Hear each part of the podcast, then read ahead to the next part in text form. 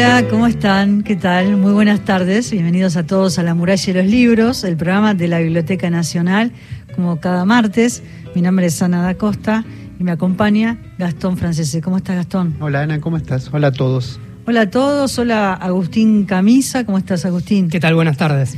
Y Marcelo Marín, como siempre, en la operación técnica. El martes pasado lo sacamos de ahí, lo trajimos acá a la mesa, que nos contó unas historias buenísimas. Cristian Blanco en la operación técnica y coordinación del programa. Y María Luján Sánchez, que nos está haciendo redes y fotos. Así que muy buenas tardes y bienvenidos a todos. Vamos a decirle a Cristina que aguante un poquito. Sí, hasta las 20. Hasta las 20. Sí. Y mandamos saludos, porque no me quiero olvidar. Le Dale. mandamos saludos a Luisa, que nos está escuchando. Se, ojalá se nos siga después. Vamos a ver si está escuchando. Mañana le tenés que hacer la prueba. Ma- mañana le pregunto, pero dijo que sí, que nos iba a escuchar, se bajó la aplicación, todo, así que le mandamos un beso grande, está ahí en la en el ingreso de la Biblioteca Nacional, así que le mandamos un beso enorme. Y también saludamos a Bete y a Norma, eh, que están en Ramos Mejía. ¿Cuántos saludos? ¿Cuántos saludos? Que vino de Entre Ríos, le mandamos un beso enorme. Y comenzamos con el programa. Y ya que hablas de Entre Ríos, tenemos una entrerriana. Una entrerriana, así es. María Inés Krimer, que nos mandó hace muy poco el libro Fin de temporada, su última novela. María Inés Krimer, ¿cómo estás? Un placer enorme. Un placer para mí estar acá Qué también. gusto. Y ella nació en, en Paraná, en Entre Ríos, pero ¿cuántos años hace ya que estás en Buenos Aires? Hace más de 20 años. Más de 20 Una porteña años. ya. Publicó La hija de Singer, en, es el, de Singer, el primer premio Fondo Nacional de las Artes, El cuerpo de las chicas, lo que nosotras sabíamos en el 2009, premio MC, Sangre Kosher en el 2010, traducida al alemán y también al italiano, Siliconas Express, también la inauguración, el, que tuvo el premio Letra Sur, editada en España por Real Noir, y también Sangre Fashion, también Revolver, que fue finalista del premio Hammett en el 2017, y un premio que hace muy pocos días nos enteramos que volvís a estar nominada, pero esta vez por fin de temporada, junto a Claudia Piñeiro, ¿no? que comparten el- la misma terna. Sí, compartimos la misma terna del premio Hammett. Eh, Gijón tiene cinco premios y he tenido la suerte y la alegría este año de compartir con dos escritoras muy talentosas como son Claudia y Alicia Jiménez Bartlett, eh, española. Y eh, muchas veces nos hemos encontrado con escritores y con escritoras que han estado en la Semana Negra de Gijón. Es una fiesta. De hecho, eh, Nicolás Ferraro el año pasado ganó con su novela Ámbar, Horacio Convertini también estuvo con nosotros. Liliana Escliar También. y eh, todos los nominados. Y mm, Juan Sasturain, También, que también ganó. Sí, eh, Juan ganó con el último Hammer, recuerdo, y Sí. la verdad que todos queremos ir a Gijón porque eh, es una verdadera fiesta, es un festival extraordinario de, de autores, de lectores, de críticos, y toda la ciudad te acompaña al festejo. Es una, Así- una fiesta ahí colectiva, ¿no? Porque Sí, nos sí. han contado muchas historias ahí divertidas de ese tren que El llega a Gijón. mm. Eh, sí, es el famoso tren negro que yo eh, tuve oportunidad de hacer ese viaje y estábamos sentados, por ejemplo, con Gioconda Belli, charlando de temas cotidianos. Eh, era como muy interesante la proximidad que se genera en ese ámbito, porque todos estamos viviendo en hoteles muy cercanos al evento y nos encontramos todas las tardes y después nos encontramos para cenar y a veces son las 2, 3 de la madrugada y se escuchan, siguen las charlas y Qué sigue eh, el alcohol, que es bastante bueno en España, como acompaña siempre los festejos. Así que es, es una gran fiesta de- del género negro. Ana, te recuerdo los regalos. Los Así los, regalos, oyentes sí. pueden comunicarse ya. Así es, María Inés nos dejó un libro para nosotros y nos trajo un libro para compartir con los oyentes. Así es, eh, entonces estamos sorteando entre nuestros oyentes un ejemplar de fin de temporada de María Inés Krimer, a quienes se contacten con nosotros a nuestro WhatsApp 1138707485 o a nuestro contestador automático 0810-222-0870, solamente tienen que pedir la novela y dejar sus últimos tres dígitos del DNI.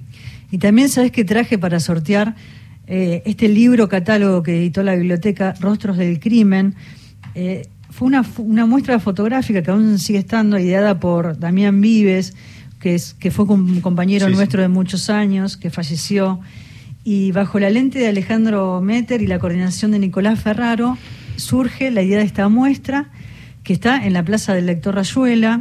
Y hay una fotografía que te hicieron a vos que está, divina. Estás María Inés ahí. Sí, está, fue una gran sorpresa porque si bien eh, toda la producción de esa muestra fue previa a la pandemia, o sea que un poco nos habíamos olvidado. Y cuando Ale nos convoca para la inauguración, eh, fue extraordinario el impacto que causó ver esas gigantografías tan bien editadas, distribuidas en la plaza de una manera tan visible y por supuesto todos recordábamos a Damián en ese momento también, porque él fue el gestor también y él, eh, pienso yo que tuvo la idea inicial de la muestra junto con Nico y con Alemeter. Claro, y ahí están todos los escritores Gabriela Cabezón Cámara, Mempo Jardinelli, Martín, Martín Coban, sí, en diferentes espacios eh, de la Biblioteca Nacional. Sí, es, eh, la idea es extraordinaria y todavía para quien no se ha dado una vuelta realmente vale la pena verlo. Bueno, vamos a sortear las dos cosas entonces. El libro de, María Inés, el último fin de temporada, que ahora vamos a hablar de, de ese libro, y el libro catálogo, Rostros del Crimen, porque hay una foto de ella ahí que forma parte de este catálogo. Así es, entonces quienes eh, quieran alguno de estos libros, se comunican con nosotros al 113-870-7485 o al 0810-222-0870. Y arrancamos con fin de temporada. Eh, fin de temporada que nos lleva a, la vida de esta periodista Marcia Meyer, que escribe para la revista Lola y tuvo ahí un romance con un tal Diego. Entonces ella viaja a Punta del Este a cubrir la temporada, ¿no? Entonces se pregunta, ¿qué hago en este lugar? Está en un parador enclavado en la playa y ahí desde ahí mira el mar, ¿no? Y dice, al fondo el mar oscuro, la inmensidad me aterra, un mundo fuera del mundo. Y entonces pienso de qué manera eh, esta periodista que va a ir a cubrir empieza a desentrañar todo un mundo, ¿no? Que quiere conocer y es el, es el mundo de la moda, el mundo de, la, de los ricos. Mm el en vez de ese mundo también, ¿no? Mm. E, e, ese otro lado que hay ahí y que no es tan amable. A mí me interesó cuando tuve la posibilidad de pensar esta historia, conectarme con ciertas percepciones que yo tuve de infancia. Yo vivía en Paraná en ese momento y me resultaba muy eh, atractivo que cierto sector de la sociedad paranaense, el sector más adinerado, y viajaba con cierta frecuencia a Uruguay, a veces a Punta del Este o a veces a lo mejor a otro lugar.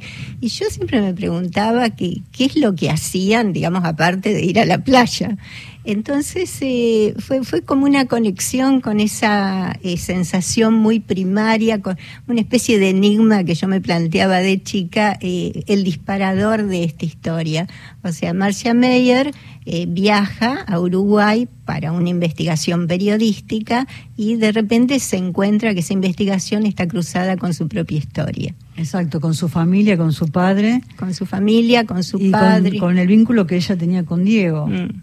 Entonces, eh, ese es el disparador de, toda la novela en general. Lo que también me interesa contar, en especial en todos mis libros, es eh, un poco el conflicto social como personaje. O sea, plantear el enigma, y en esto soy muy seguidora de, Piglia, que creo que la tenía clarísima en esto de la novela negra, eh, cuando él piensa que el conflicto principal está en lo social, el enigma está en lo social y de hecho, bueno, las, eh, esta es la tercera novela que trabajo sobre el mismo personaje.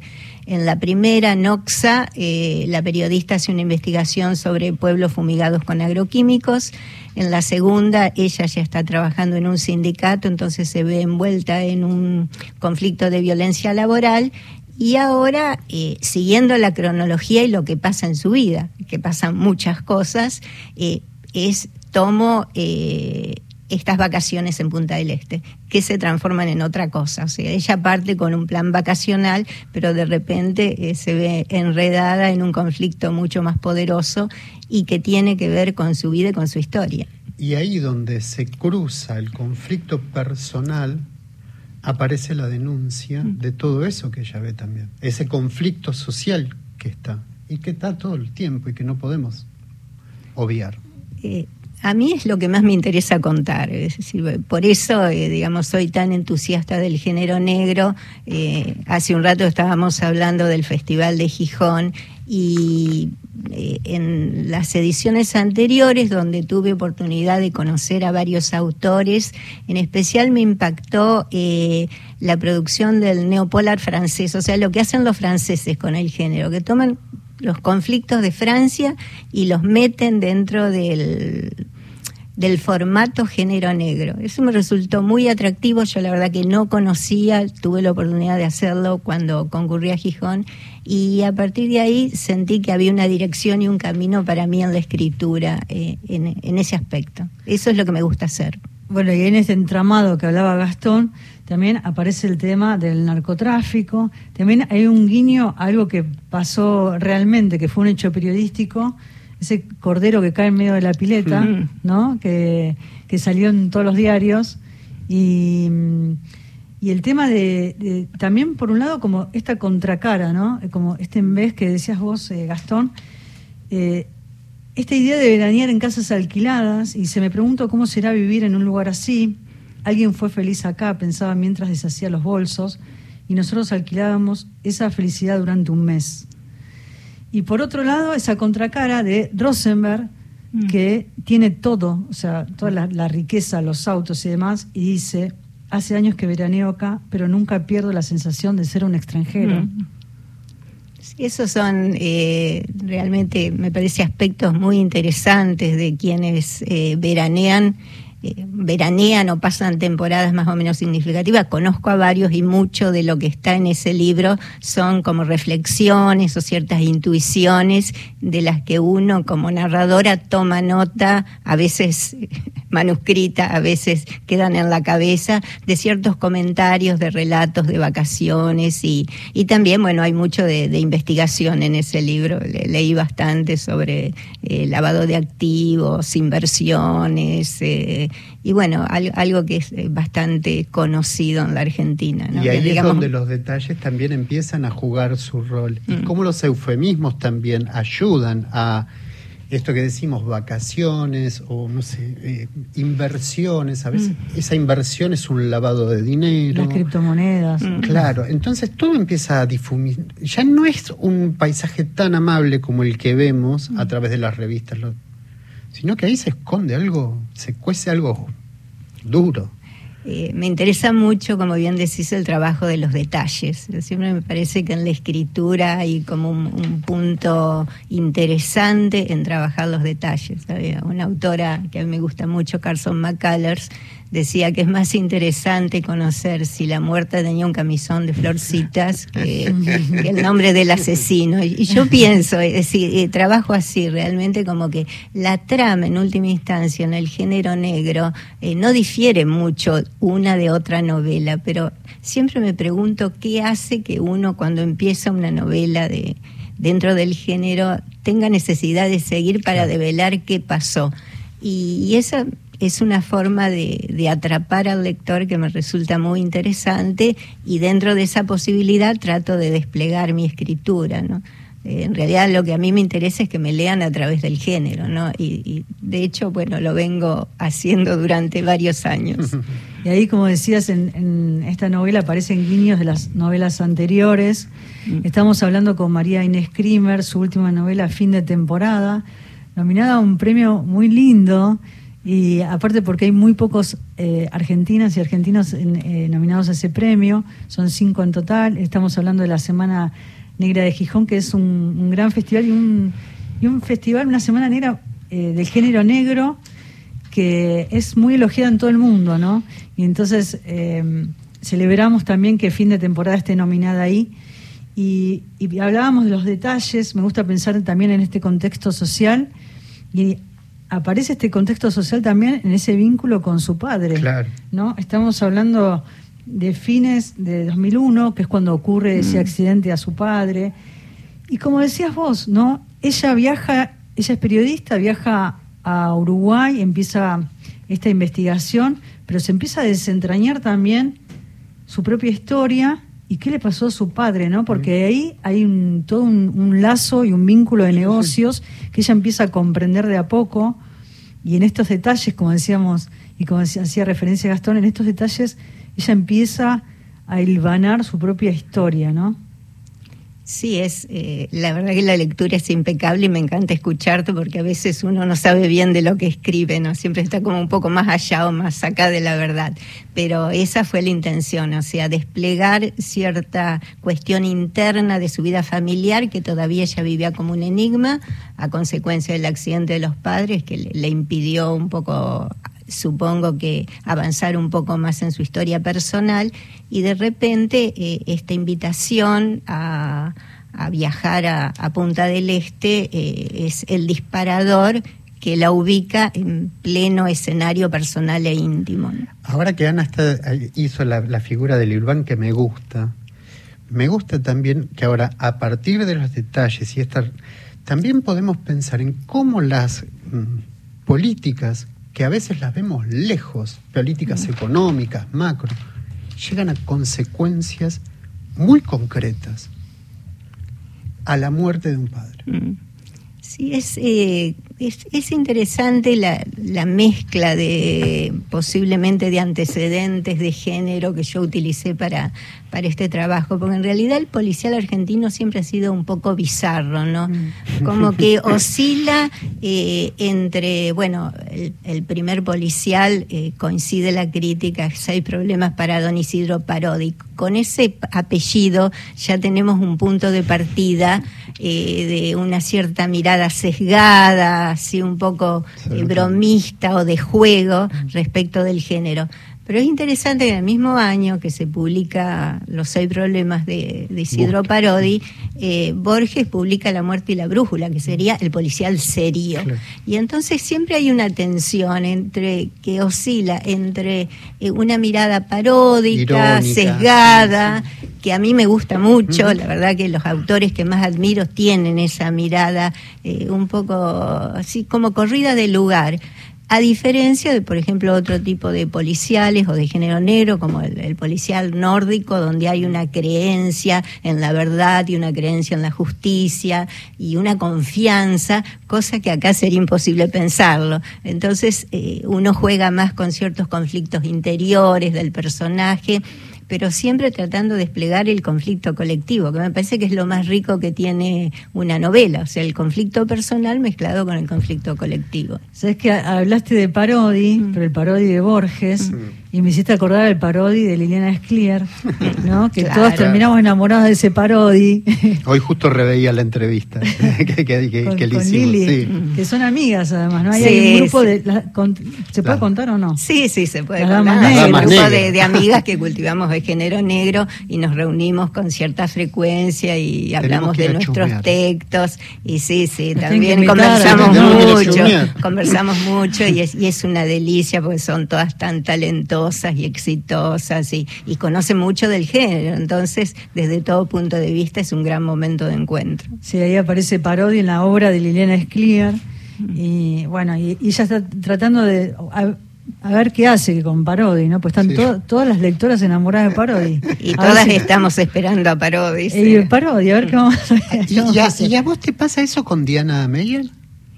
Eh, ¿Un vínculo con ese personaje, como, como contaba Liliana? Eh, cuando eh, yo le propongo a mi editor eh, la tercera parte de la saga con la idea ya de completar y decir, bueno, la dejo tranquila y mm, parece que el personaje no se quiere quedar tan tranquilo porque surge la posibilidad de la nominación en Gijón y entonces eh, mi editor dice, bueno, anda preparando la cuarta. o sea que es, medio imprevisible.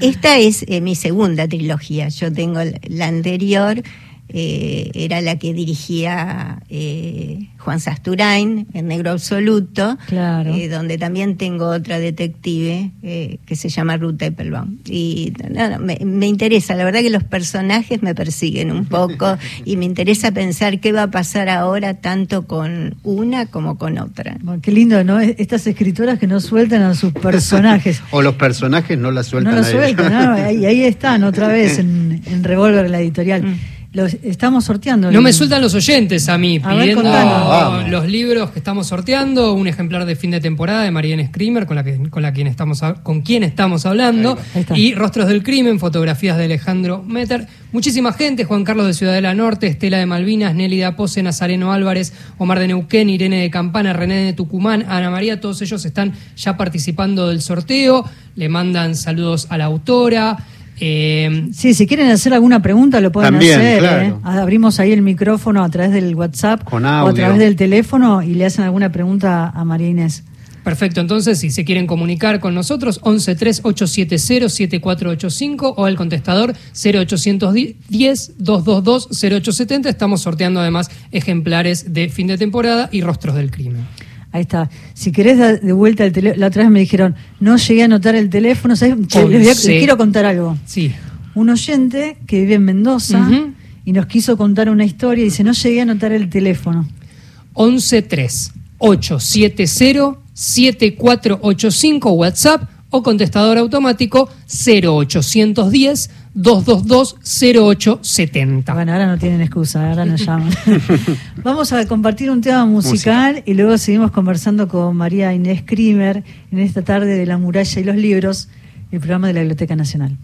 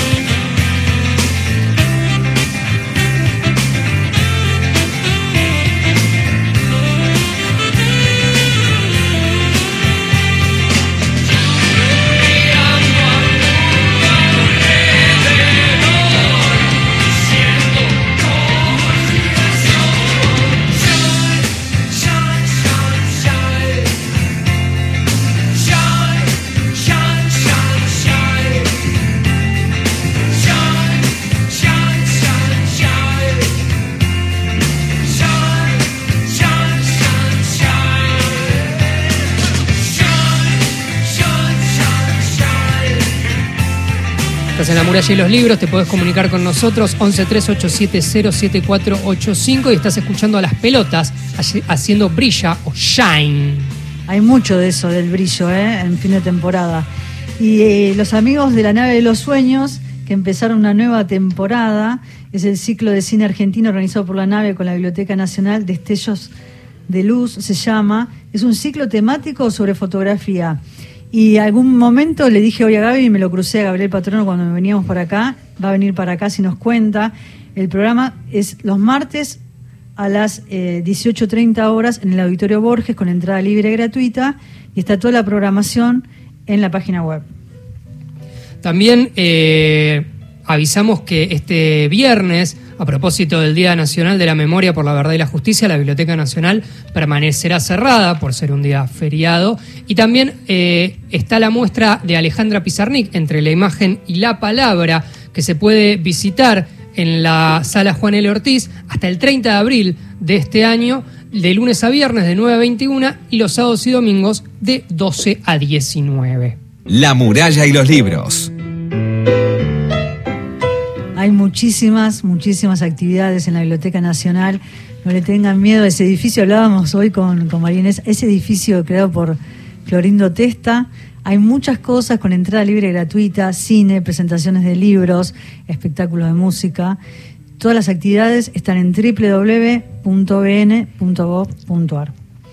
Y mm, vamos a seguir conversando con María Inés Krimer sobre fin de temporada y, y cuántas, cuántas cosas van apareciendo, ¿no? Me preguntaba también por el rol del periodismo, ¿no? Porque ahí aparece también eh, alguien que lleva el mismo apellido que ella, que, que la periodista, y es Marcos Meyer, ¿no? Y habla sobre todo una situación de Punta del Este, una denuncia, ¿no? Y él dice que también es periodista, eh, explicaba la facilidad que ofrecía Punta para lavar dinero desde el momento en que fue declarada zona libre de impuestos, las inversiones llovían como moscas. Y también dice algo fundamental ¿no? para pensar en el rol del, periodismo, en las empresas donde uno trabaja. Dice que no escriba ciertas cosas no quiere decir que no lo sepa.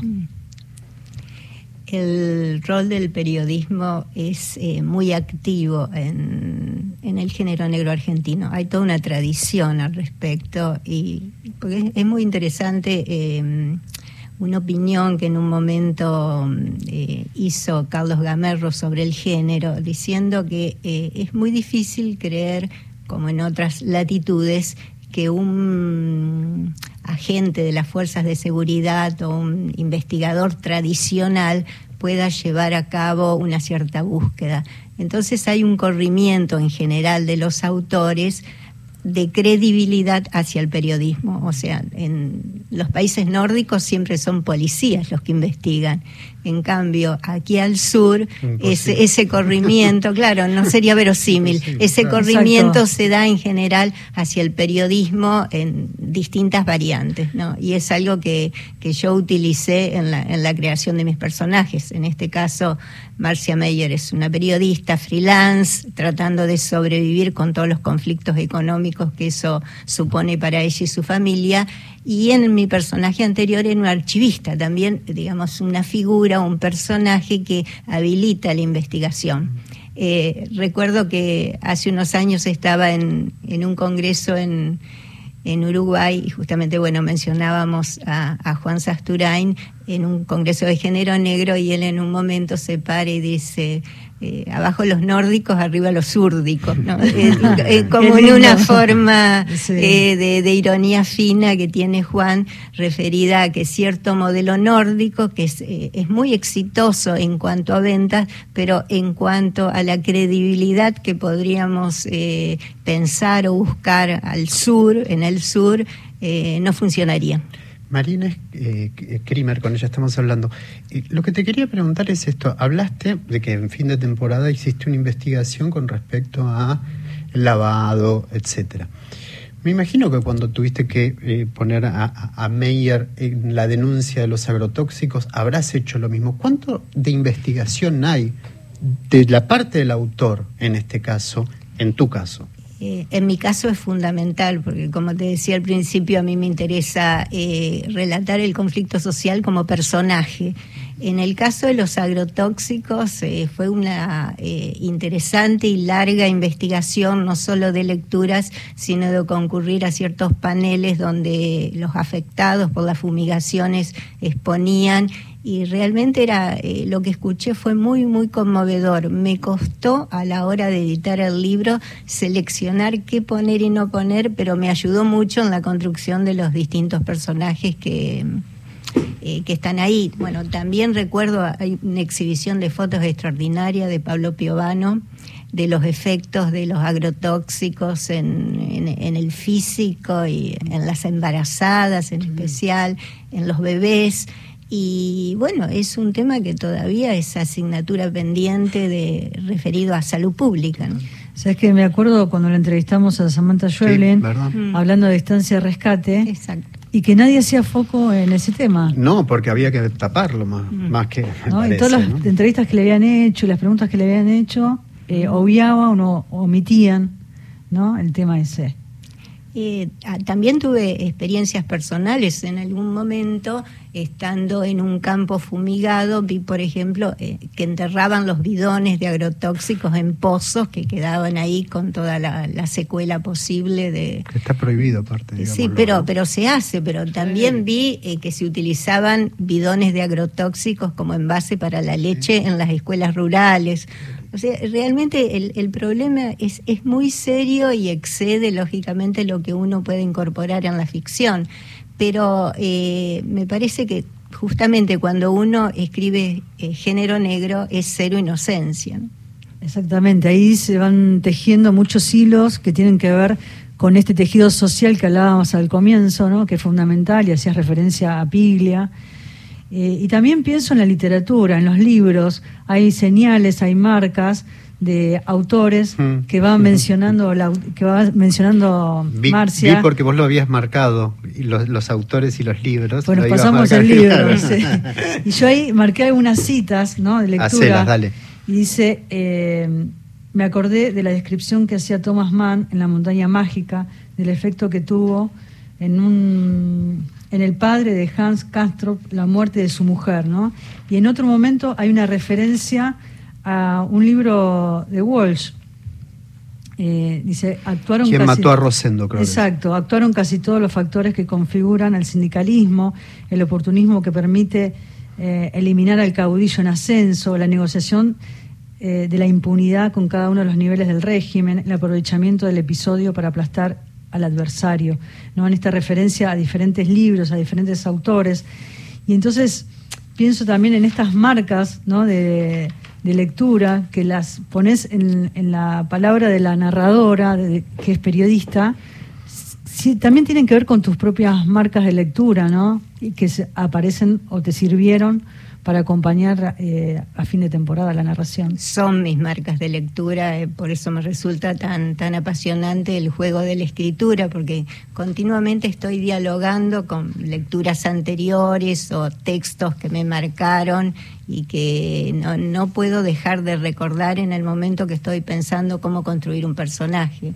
Eh, por eso eh, me entusiasmé mucho con este personaje que me habilitó en tanto su trabajo como periodista y además de preguntar a todas mis amigas periodistas tips y cosas de, de laburo específico, poder acompañarlo con mis propias lecturas de, de cronistas del género. Me parece, qué sé yo, en el caso de Walsh, el, el gran cronista de, género negro con Operación Masacre, ¿no? Y hay, y hay otras referencias en la, en la saga, en libros anteriores, eh, también a ciertas eh, figuras que me parece que también hablan de la continuidad del género. ¿sí? El género negro desde casi 1920 se lee en la Argentina y se lee de manera ininterrumpida, ¿no? Hubo eh, en especial yo recuerdo en los años 50, bueno, yo todavía era como muy chiquita, pero lo he leído, había tiradas de 10.000, 20.000, 30.000 ejemplares y, y tiradas que se agotaban rápidamente, incluso escritores de muchísimo prestigio como eh, Guillermo Sacomano, Carlos Marcucci, escribían con seudónimo esas tiradas espectaculares, a veces en una maratón de 15, 20 días. O sea, hay, hay una tradición muy importante también. No sé, estoy pensando en la colección del séptimo círculo, que duró casi 38 años, 300 libros editados. Es, es una maravilla, digamos. Y eso funcionó porque hay un público lector, que por ahí es un público silencioso que no aparece demasiado, pero que está sosteniendo todo el tiempo la continuidad del género. Pienso en, en estas damas negras que se Ah. juntan a charlar, que coinciden en, en el género, ¿no? Y se leen entre ellas. Pienso también como en distintos eh, momentos de la literatura argentina, en este recorrido de encuentros entre escritores. Uno piensa en Macedonio, en Borges, que se juntaban en un bar ahí en Once a, a escucharlo como un maestro. También pienso en esos encuentros literarios que nos contaba Liliana Hecker, ¿no? con el escarabajo de oro, con el ornitorrinco, con Abelardo Castillo.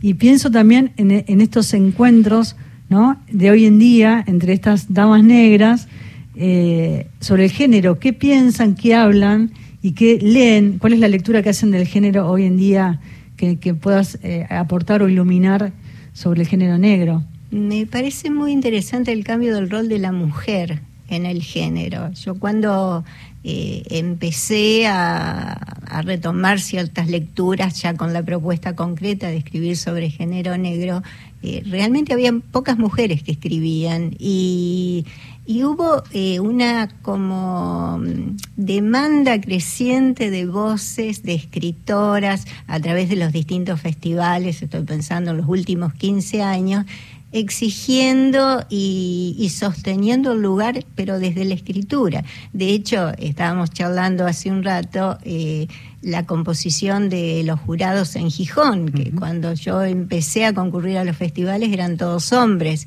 y en este momento hay paridad de género en la, en, en la composición de, de los jurados pero también creo que hay paridad de género y está demostrado en la premiación de este año en cuanto a los nominados y eso como que me parece muy muy interesante porque además eh, que las mujeres han tomado un poco la agenda capitalista, la agenda de los conflictos capitalistas y está demostrado en la cantidad de exitosas autoras que hay en Argentina y, y también en toda Latinoamérica, ¿no? Cada vez más, cada vez más es, es muy significativo.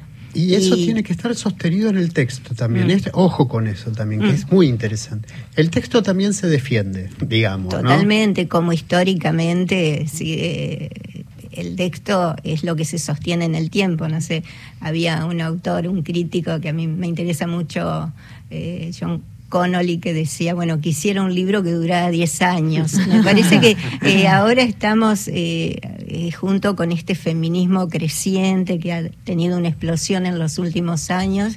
Eh, hay muchas autoras que tienen libros que van a durar mucho más de 10 años. Estábamos tomando un café acá en la esquina uh -huh. de la radio y Gastón me dice, mira quién está acá, y estaba Marínez. y yo le decía también, hablábamos justamente de esto, ¿no? Del rol de las mujeres y cómo en los últimos años se fue modificando el, los lugares que fueron ocupando las mujeres y hablábamos de la presentación de experimental, porque así lo llamó ella, de Mariana Enríquez, en el Teatro Coliseo, lleno.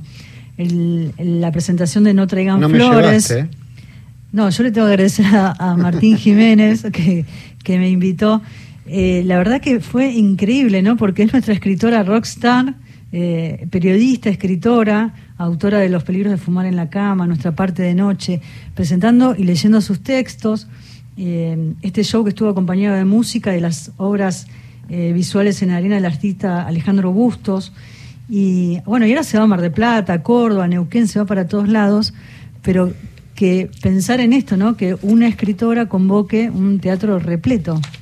Sí, es, es extraordinario porque Con son los, terror ahí, ¿no? los nuevos caminos de la lectura, ¿no? Que son como inesperados y a veces impensados, pero como bien decíamos, todo está sostenido por una buena escritura y un sí. buen texto. Eso claro. es el punto inicial que después permite que, bueno, eh, el público acompañe, celebre y disfrute. Pero lo que está disfrutando es de la buena escritura y eso sí. es tan eterno como desde la Biblia. No, no aparte, eh, ella empezó a hablar de un texto que escribió para, para Radar. Uh -huh de la Copa. ¿Y quién no jugó? ¿Vos jugaste la Copa cuando eras chico? Me, me, muero de miedo, loca, a mí me tenés que agarrar. Y si estabas ahí, te digo, en el, en el teatro, no. hablando de la Copa y, y, la historia que contó de la Copa, es, es maravilloso, ¿no? Que tiene que ver con la historia también de la, de la adolescencia y los juegos y, y de qué manera lo, lo narró mm. eh, de manera tan brillante. Y volviendo, nos quedan muy pocos minutos. Tenemos, hay que dar los ganadores, la poesía. Y viene la, la poesía. poesía ojo. Yo tengo una última pregunta, Dale. si le parece. Sí, que, vos, vos. ¿sí? ¿sí? Bueno, y que tiene que ver con la maternidad, con los miedos, porque ahí también aparece, ¿no? Aparece también el tema del arte, eh, uh -huh. hacer referencia a Torres García, que es un artista sí. plástico uruguayo. Eh, y hay por ahí también García Girs que dice pertenecer para ser tenido en cuenta. Y habla de este vínculo entre la maternidad y los miedos, ¿no? El vínculo de ella con sus hijas, que también me gustaría que ponerlo en foco sobre la obra. Eh, es muy interesante porque este vínculo se desarrolla a través de toda la saga. O sea, ella en la primera parte de la saga, Noxa, eh, ella queda embarazada de un médico en el pueblo, en un pueblo fumigado, y están todos los temores vinculados con ese embarazo. En la segunda parte, ella, Marcia Mayer ya está trabajando dentro del sindicato en el área de prensa y bueno, no voy a espolear el final porque No. seguramente No, no. lectores tan amables como los que nos están escuchando eh, buscarán los libros, eh, pero eh, transcurre con ella embarazada. Y en esta tercera parte son vacaciones donde ya nacieron, nació su hijita menor y quedan al cuidado de una amiga, compañera del sindicato, eh, y lógicamente que eh, esos temores se juegan en principio eh, vinculado con la salud de esa bebé, que ya durante la segunda parte de la saga no podía conocer, y en esta tercera en dejarla. Entonces son como lecturas subyacentes o de subsuelo del conflicto principal, pero me parece que enriquecen un Claro. poco la, la- definición de la protagonista. ¿no? Hoy es el, el día de, Día de la poesía, a ¿no? través de la UNESCO. Mira, Así lo es. vamos a compartir eh, con Día Mundial. Fue una iniciativa de la UNESCO adoptada en 1999, la idea de encontrar una preocupación común en la humanidad, los grandes de nuestro país, dice la nota. Bueno, hoy es el Día de la Poesía. Y tenemos entonces la poesía de Juan Manuel Rodríguez. No te vayas, Marines. Nos quedan muy pocos minutos. Compartimos la poesía de, de Juan Manuel y enseguida volvemos.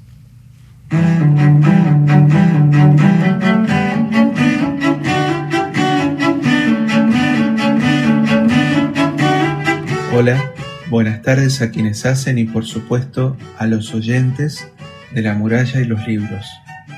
Me llamo Juan Manuel Ramírez, soy pampeano, aunque ya hace 18 años que resido en la ciudad de Córdoba, hago radio hace unos años y recientemente me animé a escribir un poemario. Se llama Fondos Insuficientes y si todo sale bien saldrá a la luz próximamente a través de la editorial tucumana Falta Envido. Muchísimas gracias por la invitación y les dejo un afectuoso abrazo.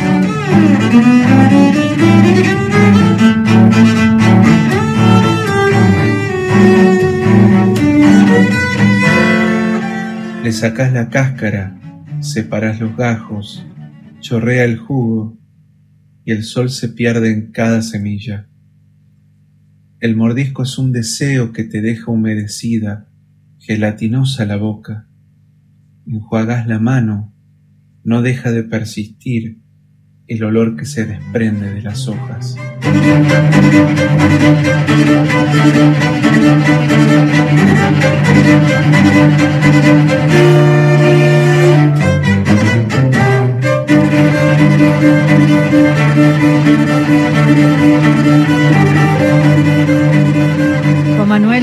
Pampeano, vive en Córdoba. Juan Manuel Ramírez, licenciado en Comunicación Social y locutor nacional, tiene afición por el cine, los libros y el teatro. Es conductor y productor de Restos Diurnos, el ciclo radial cultural que se emite los sábados por la tarde en la radio de la UTN Córdoba, que ya comenzó su novena temporada. Didascalia es la columna que ideó y redactó para difundir historias de teatro de todas las provincias del país en la revista digital tucumana El Ganso Negro. Muchas gracias por haber compartido tu poesía, Juan Manuel, y bueno, y se sumarán otros poetas seguramente. Un abrazo grande para Juan. Manuel y sí, tenemos una pampeana que ya se está viniendo. Bueno, y tenemos los ganadores. Así es, eh, felicitamos a Juan Carlos de Ciudadela Norte, que ganó un ejemplar de Rostros del Crimen, y a Omar de Neuquén, que ganó el otro ejemplar de fin de temporada de Mariana Crimen. Vamos a hacérselo firmar, ¿no? Sí, ¿lo firmás, Marianés? Así Sí, por supuesto. Después se lo vamos a mandar por correo argentino a, a los ganadores eh, desde la Biblioteca Nacional. Así es. Y ayer fue un lindo momento en la sala Augusto Cortázar. Se presentó la revista La Biblioteca, Historia del Virus, Epidemia, Literatura y Filosofía. En la presentación eh, estuvo Juan Sasturain, acompañado por eh, Nicolás Kreplak, el ministro de Salud de la provincia de Buenos Aires, y médico sanitarista. Estuvo, estuvo Diego Golombek, que estaba en la TV pública, se cruzó para venir a la presentación. Él es doctor en ciencias biológicas y divulgador científico. Y María Pía López, socióloga, ensayista, investigadora, docente, fue directora del Museo del Libro de la Lengua. También estaba tu amigo Hernán Roncino. Estuvo Roncino, que escribió un artículo, eh, Roncino que nos visitó por acá, Sí. eh, que estuvimos hablando sobre una música. Y se presentó esta revista, Historias del Virus, que uno piensa en, en estos tres años que pasaron, ¿no? Parece Y- mentira hoy, ¿no? y- y- Haber estado guardado Mm. dos años. Exactamente, ¿no? Y la palabra, Sasturén recordaba el diario de la peste que también se hizo en paralelo con la revista La Biblioteca. Y, y fue un, un pensamiento y una escritura viva, ¿no? De una época, de un tiempo, que hoy nos hace repensar eh, en la pandemia. Totalmente, me parece muy atinada la referencia a Camus porque es el libro que todo corrimos a releer, eh, Sí. o por lo menos uno de los libros de lectura obligada, tan actual y bueno, hablando de esto, cómo los libros se sostienen solo cuando tienen buena escritura. ¿no? Sí, 32 autores hablando sobre esta época, historia del virus, epidemia, literatura y filosofía. Lo pueden conseguir en, en el kiosco de la Biblioteca Nacional y también está eh, En digitalizado, ¿no? Está digitalizada, está, pueden acceder libremente desde la página web de la Biblioteca Nacional y lo descargan gratuitamente. Así es. Llegamos, llegamos al final del programa, nos despedimos. Gracias, María Inés por haber venido. Un placer la conversación con ustedes, muchas gracias. Un placer enorme. Le mandamos un beso grande también a Natalia Cito, que nos mandó saludos a través de María Inés. Sí, una gran amiga. Gran amiga, gran escritora y gran amiga también de la Un muralla. abrazo, sí, tal cual. un abrazo. Bueno, muchísimas gracias a todos por la compañía. Gracias, Agustín. ¿Llegaron Gracias. algunos otros mensajes? o no? Llegaron un par más, pero saludos para, para Ana María, eh, agradecimientos por el programa y por los premios. Nos despedimos hasta el próximo martes a las 19, La muralla y los libros, el programa de la Biblioteca Nacional. Que tengan muy, pero muy buena semana. Chao.